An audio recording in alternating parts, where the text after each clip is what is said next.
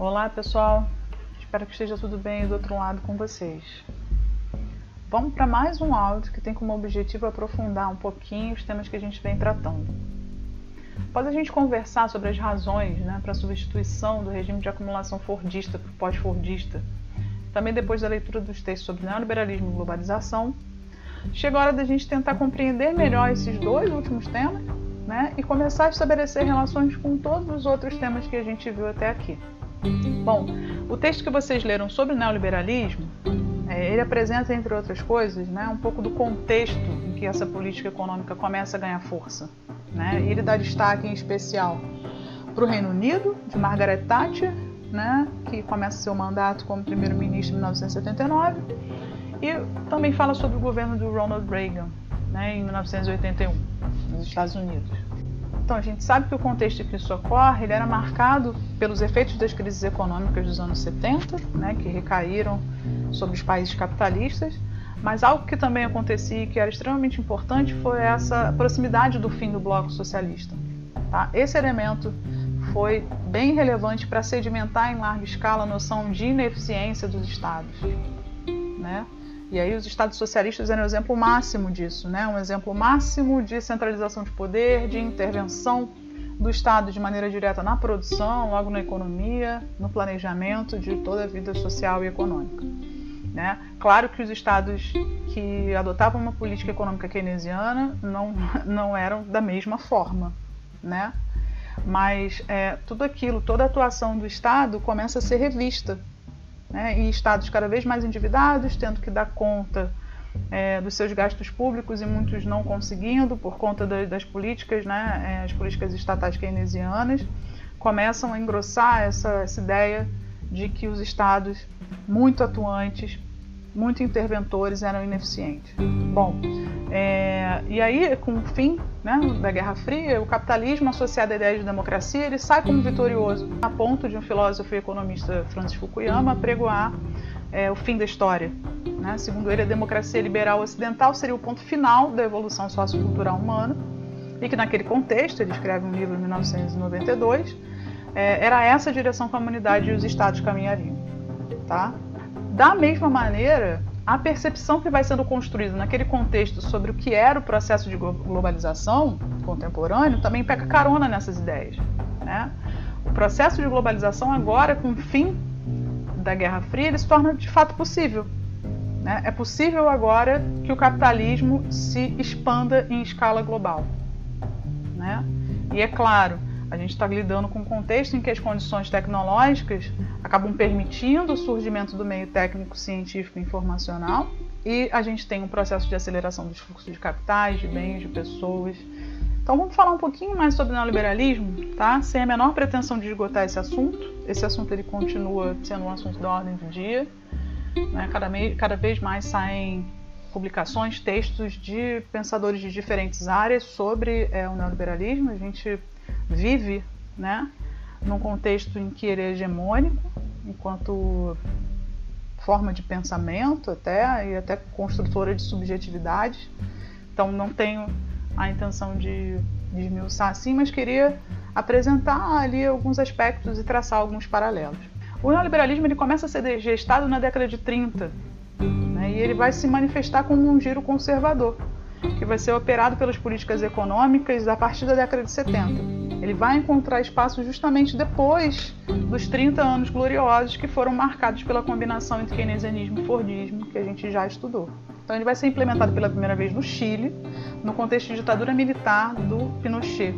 É, e para essa implementação, a ditadura militar conta com auxílio é, de economistas conhecidos como Chicago Boys, por conta da sua adesão às teorias neoliberais é, de um teórico chamado Milton Friedman, que então era professor da Universidade de Chicago. Então, com eles, a economia chilena adota medidas de austeridade, de abertura comercial, de privatização de recursos naturais, com pouquíssima regulação e com a garantia de que as remessas de lucro poderiam ir integralmente para os países de origem. Tá? Um dos aspectos da implementação da política econômica neoliberal naquele momento, e que atualmente vem sendo contestada pela sociedade chilena, foi a privatização da Seguridade Social, ou seja, direitos adquiridos antes, é, como aposentadoria, educação e saúde, foram privatizados nesse contexto. vale a pena vocês pesquisarem sobre o que vem acontecendo no Chile desde de outubro de 2019. Foram fortes as manifestações populares no Chile desde então, a ponto do governo se ver tão pressionado que fez um plebiscito e, a partir de uma comissão constituinte, eles vão refazer a Constituição chilena. E um dos pontos é, é justamente isso, né, os efeitos que foram sentidos, é, especialmente sobre os aposentados, sobre as pensões, sobre uma educação privatizada na sociedade chilena, né, como elemento de gerador de desigualdade. Vale a pena dar uma olhada nisso. Então, voltando, né, o Chile, a implementação dessas medidas neoliberais ocorreram então durante um governo antidemocrático.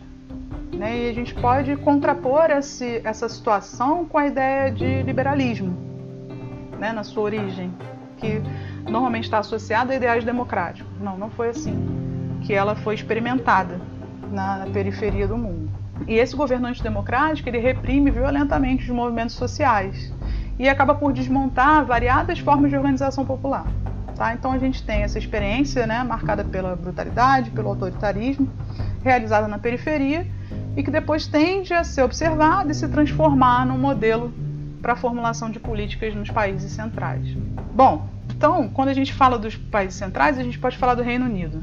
Né? A Margaret Thatcher é eleita primeira-ministra com o objetivo de acabar com as práticas políticas do Estado Social Democrata, que tinha se consolidado a partir de 1945.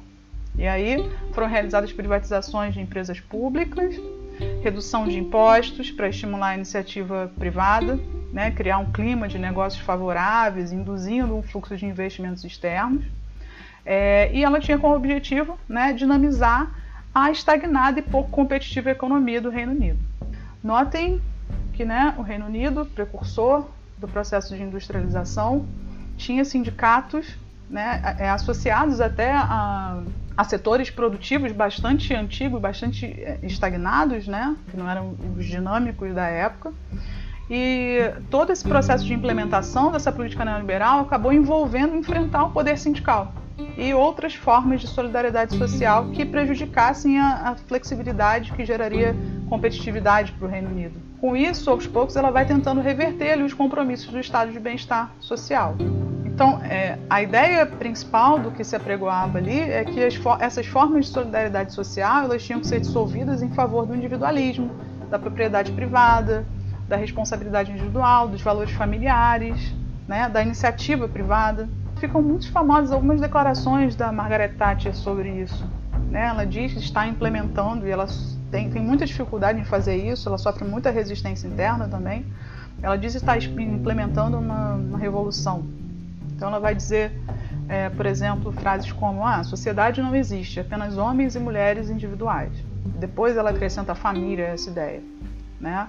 É, uma outra frase importante é que ela diz que tudo, tudo aquilo que ela está desenvolvendo ali tem a economia como método de fazer, mas que o objetivo era transformar o espírito, né? era transformar de fato a ideia das pessoas e as expectativas das pessoas sobre o que é papel do Estado, o que é papel delas como seres individuais e, e tudo mais.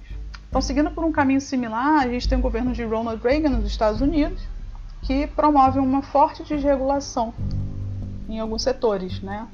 De empresas aéreas, telecomunicações, sistema financeiro, abrindo novas áreas de liberdade de mercado para os interesses corporativos. Uma marca também é a forte redução de impostos é, sobre as grandes empresas. Uma forma da gente também apresentar né, é, as principais medidas neoliberais que foram aplicadas e também entender quais são os principais atores que engendram essa política neoliberal no mundo é, é a partir do exame do que foi o Consenso de Washington. Não sei se vocês já ouviram falar nesse termo. O Consenso de Washington foi uma espécie de receituário econômico formulado em novembro de 89 por economistas de instituições financeiras situadas em Washington, capital, tá? como o Fundo Monetário Internacional, o Banco Mundial e o Departamento de Tesouro dos Estados Unidos. Então, é, esse receituário, essas medidas, tinham como objetivo promover um ajuste estrutural em países em desenvolvimento, que naquela situação né, estavam passando por dificuldades financeiras. E aí a gente pode pensar em vários países da América Latina nesse contexto, incluindo México e Brasil. É, e, eventualmente, esses países recorriam ao Fundo Monetário Internacional, no sentido de garantir fundos para pagamento das suas dívidas, tá? E aí, em geral, aplicação dessas medidas propostas pelo Fundo Monetário Internacional, Banco Mundial e Tesouro Norte-Americano acabavam se convertendo num elemento central para que a ajuda financeira fosse liberada, uma espécie de condição. Né? A ideia por trás disso é que, segundo os economistas, para um país sair de uma crise, pagar as suas dívidas contraídas, né? não só a dívida com o FMI, mas com outras instituições financeiras, e se desenvolver economicamente, né, eles devem seguir algumas regras básicas. E aí vem o receituário. Nesse contexto, de fato, o corpo técnico do FMI ele começa, é, é, de fato, a ser composto por pessoas é, completamente afinadas com, com a lógica neoliberal, né? E aí, vamos lá, voltando, né? Que, que regras, que receituário seria esse? Né? O que, que os países teriam que fazer? Eles teriam que estimular o livre comércio, né? E isso seria marcado pela liberalização das importações, com redução de impostos, liberar o investimento estrangeiro direto interno, promover a privatização de empresas estatais, ou seja, diminuir a atuação do Estado na economia, né? E aí isso abre tanto espaço para o setor privado em alguns setores que antes eram públicos, mas também angaria dinheiro para pagar estas dívidas, promover desregulamentação em alguns setores, então a gente está falando, vamos desregulamentar aquilo que é, restringe a concorrência, né, ou que dificulte é, a atração de investimentos externos. Então, a gente pode desregulamentar a proteção ambiental, as leis trabalhistas, é, desregulamentar a dinâmica financeira, disciplina fiscal. Né? Vamos tentar evitar grandes déficits fiscais em relação ao valor do PIB do país fazer um redirecionamento dos gastos públicos, então reduz subsídio para algumas áreas, tá? especialmente as áreas sociais, então diminui a atuação do Estado nesses setores, promover uma reforma tributária, normalmente uma reforma tributária que seja interessante em relação ao valor dos impostos para os grandes agentes econômicos, manter taxas de juros determinadas pelo mercado, taxas de câmbio competitivas e garantir segurança jurídica para os direitos de propriedade privada. Tá? Esses são 10 itens propostos como mínimos né, pela ideia de consenso de Washington. Então, esses países, diante da crise, do endividamento dos estados, da retração do crescimento econômico e também dessa dependência política econômica, ou em relação às instituições, né, organismos internacionais como a FMI, ou em relação aos outros estados, é, se apregou ali aquela máxima, que era uma máxima de Thatcher, que diante dessa situação de crise não há alternativa. Você tem que fazer medidas duras, né? medidas de austeridade. Então, é, aos poucos, esse pensamento né, e as políticas neoliberais elas vão reverberando e se consolidando em diferentes países do mundo. Tá? Hoje, é, o que a gente vê é um aprofundamento muito grande né, do neoliberalismo, indo no sentido de promover uma mercantilização é, de quase tudo né, uma mercantilização da imagem das pessoas, da água, né, de inúmeros recursos e de coisas que antes cabiam ao bem comum, ao bem público. Tá? Um outro aspecto do neoliberalismo que difere do liberalismo também é essa superioridade absoluta que se dá à economia né, e ao funcionamento do mercado, ao comportamento do mercado, às necessidades que o mercado tem.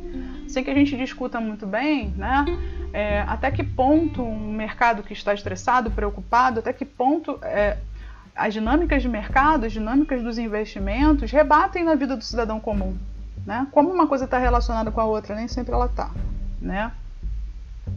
Bom, no liberalismo paramos por aqui, a gente pode voltar a falar dele quando a gente fizer um encontro síncrono, tem, tem alguns aspectos que são legais a gente pensar junto. Mas eu queria aqui já saber se vocês estão conseguindo relacionar o que foi dito até agora com o processo de globalização, que é outro tema que eu vou tratar agora em seguida. Quando a gente começa a pensar no, nas medidas do consenso de Washington, a gente consegue relacionar algumas delas com esse processo de, de aprofundamento da internacionalização do capitalismo, né? É, que é uma das leituras do que é o processo de globalização. Bom, vamos lá. Falar sobre globalização é falar sobre um processo histórico que tem muitas dimensões, múltiplas dimensões. Né? Se a gente for analisar o texto que vocês leram, né, a Tânia Bacelar, ela dá um destaque à face econômica da globalização.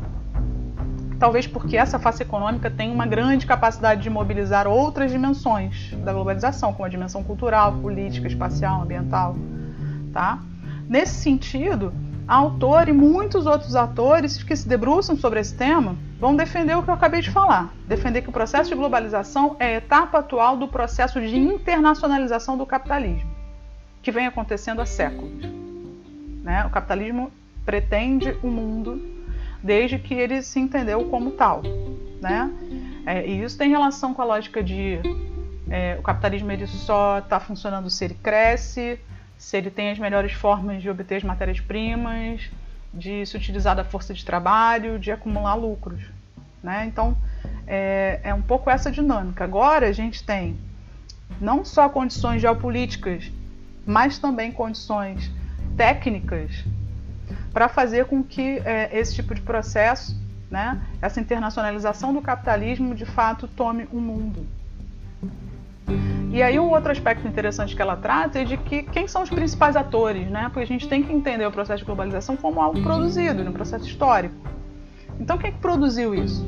Então ela vai apontar como os principais atores as empresas transnacionais, mas desde já a gente não pode perder de vista que os estados, né, ou sozinhos ou sob influência de países centrais, eles é, de alguma maneira escolhem como eles vão se inserir na economia global a partir de que política econômica eu vou me inserir mais ou menos? Eu vou seguir os 10 itens do consenso de Washington, eu vou seguir cinco deles, eu não vou seguir nenhum? Né? Isso passa por escolhas políticas dos diferentes governos. E que também organizações internacionais, como as que eu citei, o Fundo Monetário Internacional, o Banco Mundial, mas também a Organização Mundial do Comércio, é, promovem esse processo. Não se preocupem por hora, a gente vai conversar, acho que no nosso próximo encontro síncrono, sobre quem são esses atores, né? quem são os outros atores e como eles ajudam a produzir o processo de globalização. Bom, aqui é um tempinho para a gente falar de uma curiosidade que diz muito sobre essa ideia né, dos atores, dos agentes, né, de quem produz a globalização. E isso tem relação com a origem do termo. Né? Globalização é um termo traduzido do inglês que se disseminou em escolas de administração de empresas de influência universidades americanas, como Harvard. Então, um dos primeiros a utilizar o termo é, foi um senhor chamado Theodore Levitt, em 1983, que publica um artigo né, num periódico de Harvard, é, no Harvard Business Review, né, com o título A Globalização de, dos Mercados, né, em tradução livre.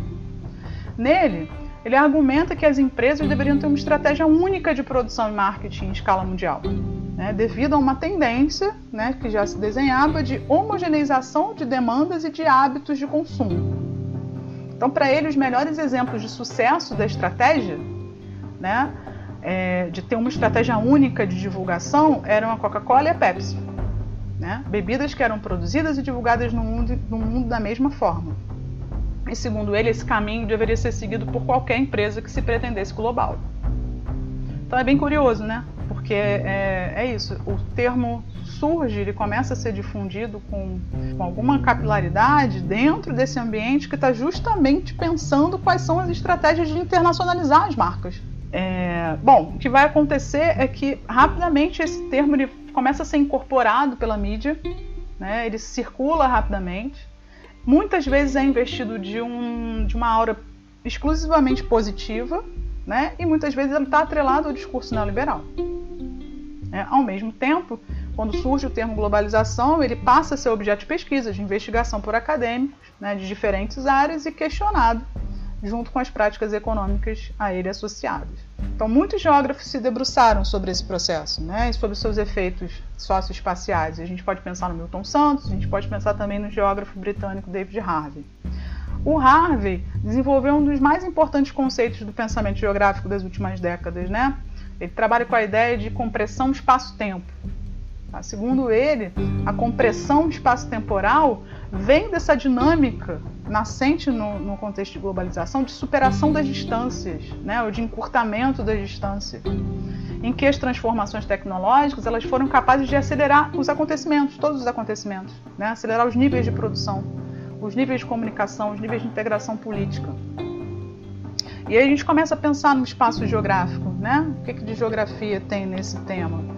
É, e é isso, se a gente pensa na ideia do espaço geográfico como sistema de objetos, sistema de ações, né? cada vez mais no contexto de globalização, os objetos são mais informacionais. Eles têm a maior capacidade de armazenar informação, de se conectar uns com os outros. E isso vai responder a um conjunto de ações que começam a ser realizadas nessa escala que é global agora, né? a partir dos locais para o global. Então, segundo outro geógrafo, Rui Moreira, a globalização surge como uma escala mundial das coisas, das ideias, dos comportamentos, dos padrões, das relações, dos lugares, do dinheiro. Né? E tudo isso se estrutura é, em uma base territorial que vai se tornando cada vez mais fluida. Então a gente tem fluxos financeiros supervolumosos de pessoas, mercadorias, de decisões, agora com amplo alcance, né? super acelerados ou mesmo instantâneo, organizados em rede. E essa rede, essa organização de redes dentro dos territórios é possibilitada pela existência das condições técnicas, permitindo que a conexão só se expanda apesar da, da distância física entre os lugares. Então, com esse papo curtinho aqui, já dá para perceber a relação com os meios geográficos, né? em especial com o meio geográfico que caracteriza o tempo que a gente está vivendo agora. Não é à toa que, para o geógrafo Milton Santos, o meio técnico, científico e informacional é a cara geográfica da globalização. E aí vocês ficam com essa frase e ela vai ser uma frase mobilizadora de uma questão. Bom, gente, nos encontramos em breve. Um abraço para todo mundo e se you.